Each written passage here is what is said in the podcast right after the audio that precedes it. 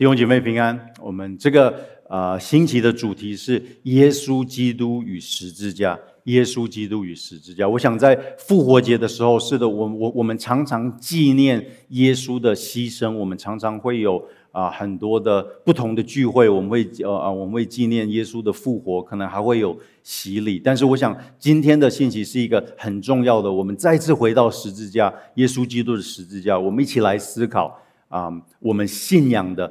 根基是什么？我们信仰的根基是什么？在哥林多前书第十五章这边，保罗第一节到第二节这边有特别讲：弟兄们，我如今把先前所传给你们的福音告诉你们，知道这福音你们领受了，又靠着站立的主。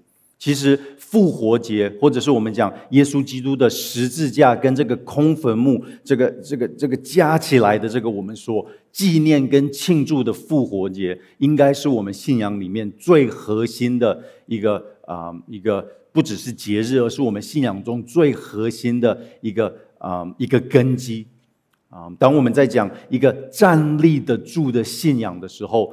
我们没有办法脱离我们在这个星期要纪念、要庆祝的事情——耶稣基督的十字架跟耶稣基督的空坟墓。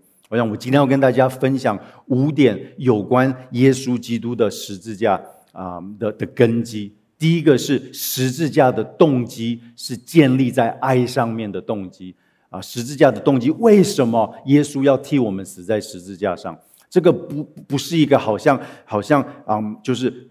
不，就是好像宇宙型的爱，不是这个爱，其实是神要跟我们每一个人建立爱的关系啊。我们这个月的主题是是耶稣复活到底为我成就什么啊？今天有一个提醒，就是当我们就是问了这个问题，我们领受这个答案的时候。就是我们不应该是有有两种回应，一个是对的，一个是错的。我们不应该像一个消费者一样，哎，耶稣，我要知道你要替我做什么。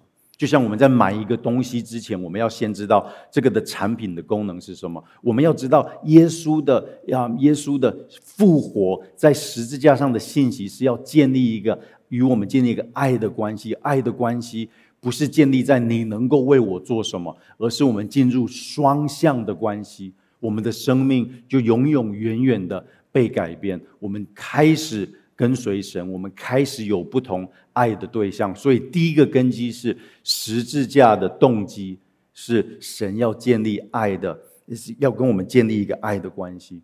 再来，第二个根基是十字架的必要性。这个必要性是因为你跟我都有罪，你跟我都有罪。有的时候我们不想要讲罪这个事情，就是这个字让我们觉得不太舒服。但是如果我们不讲罪的话，那其实我们没有办法解释十字架为什么十字架是必要的。如果只是一个小问题，那我相信神一定有很多其他的方式能够来解决这个问题。但是，就是因为我们的罪，让我们没有办法亲近神，让我们没有办法与神和好。也就是因为这样子，耶稣基督在十字架上死，因为我们的罪是成为一个必要的。但是，这个罪，这个罪需要有一个有一个献祭的物，需要有一个替代。而十字架，这是第三个根基，十字架的牺牲。也就是耶稣替代了我，你跟我应得的刑罚，你跟我应得的刑罚啊！在我们跟神的关系里面，在伊甸园，我们亚当夏娃还没有犯罪的时候，我们在这边，我们跟神是有一个很直接的关系，我们能够跟神对话，我们能够与神同行。当我们还没犯罪的时候，我们活在神的照顾的下面，我们跟他有完美的关系。但是因为罪，罪就进到了我们跟神的关系的里面，我们就无法亲近神，我们无法对话，我们我们跟神的中间永远都有罪在这边。而耶稣基督在十字架上，他到底做了什么事情？耶稣是神的独生爱子，他本来也是跟神有亲密、最亲密的关系。但是耶稣因为爱你爱我，把我们的罪放在他的身上。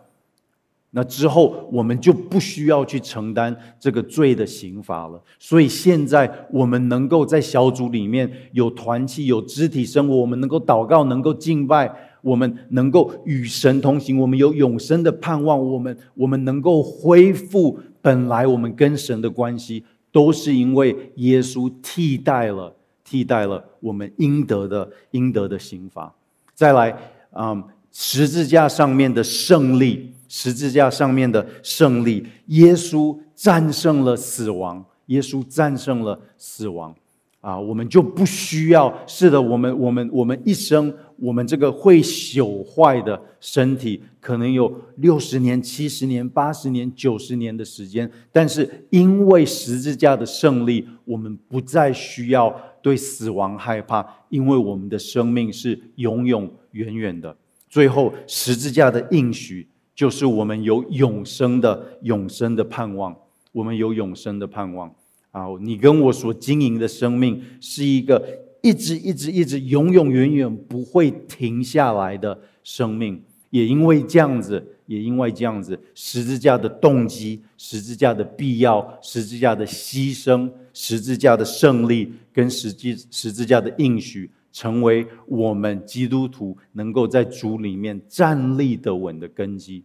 我的祷告是在这个复活节的这一周，我们大家能够回到十字架的面前。我们不只是在情绪上面、感情上面纪念耶稣，我们也能够回到这些信仰的根基，让我们的信仰站立得稳。